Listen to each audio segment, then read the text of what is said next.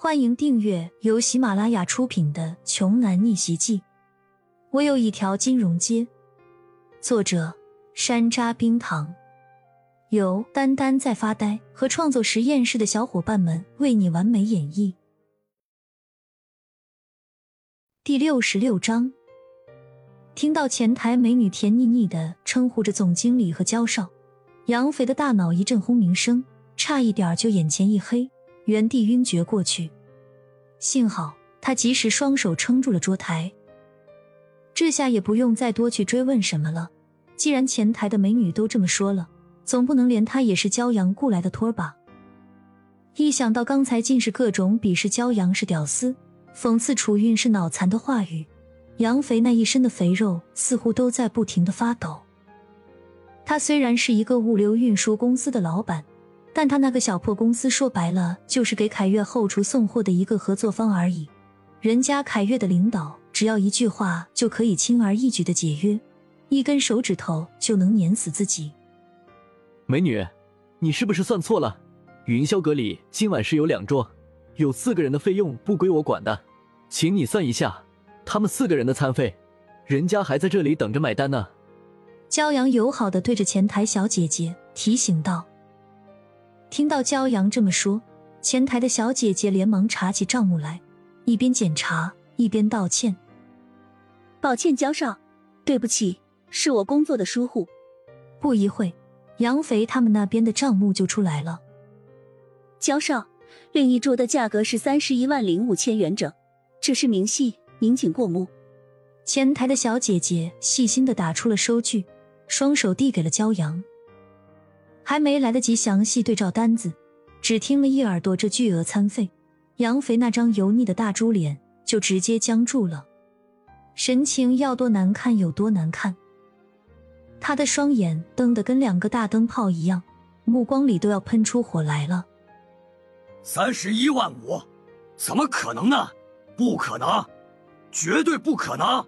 我们又没喝那瓶罗曼尼康帝，没开封之前，我们就已经退掉了。你是不是算错了？这位先生没有算错，这些食材都是最顶级的，厨师也都是五星主厨级别的。焦少他们那一桌价格是四十七万，正好比你多出了那一瓶红酒的价格。三十一万呢，一顿饭吃出去了整整三十一万啊！杨肥指着焦阳说：“是你，一定是你坑我，焦阳，凭什么你能免单？”你到底做了什么？骄阳冷冷的看着他说：“第一，我做事需要向你汇报吗？第二，是我让你点的这些菜吗？还不是你们一直看不起我，一心想要羞辱我，却打肿脸充胖子。现在结果你自作自受了，怎么还要继续怪我？”杨肥被骄阳反驳的哑口无言。是啊，这一切都是他自己看不起骄阳。想找回面子所导致的，但是这三十万就这么花出去的话，杨肥肯定是不甘心啊！而且这顿饭，他一个女大学生都没有泡到啊！杨肥跪在楚韵身前，一把鼻涕一把泪的悲伤恳求说：“楚经理呀，这小子就是一个臭屌丝，更是一个被前女友抛弃的穷鬼，把免单的机会让给我吧！”我可是咱们酒店专门的供货公司啊！这个死胖子当着楚韵的面骂骄阳是屌丝是穷鬼，居然还大言不惭的想免单。就连前台的小姐姐都觉得这个跪在地上恳求免单的胖男人是彻底没救了。他无奈的摇了摇头，站在服务台的后面，什么也没多说。果然，楚韵的脸色铁青，一脚踹翻了跪在自己的杨肥。气急败坏的一边打一边骂道：“你算是个什么东西？焦少爷也是你能随意诬陷和辱骂的？你这个死肥猪！焦少爷何等尊贵，能和你一起用餐都是你的福分，你竟然还敢侮辱焦少！所有人听好了，从今天开始，凯悦大酒店不再用这个死胖子的运输队送货，和他的公司永不合作。”最后。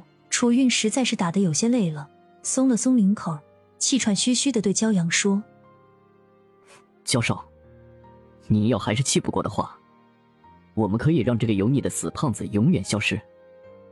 被打皮青脸肿，瘫在地上像一坨便便的杨肥，被吓得一身冷汗。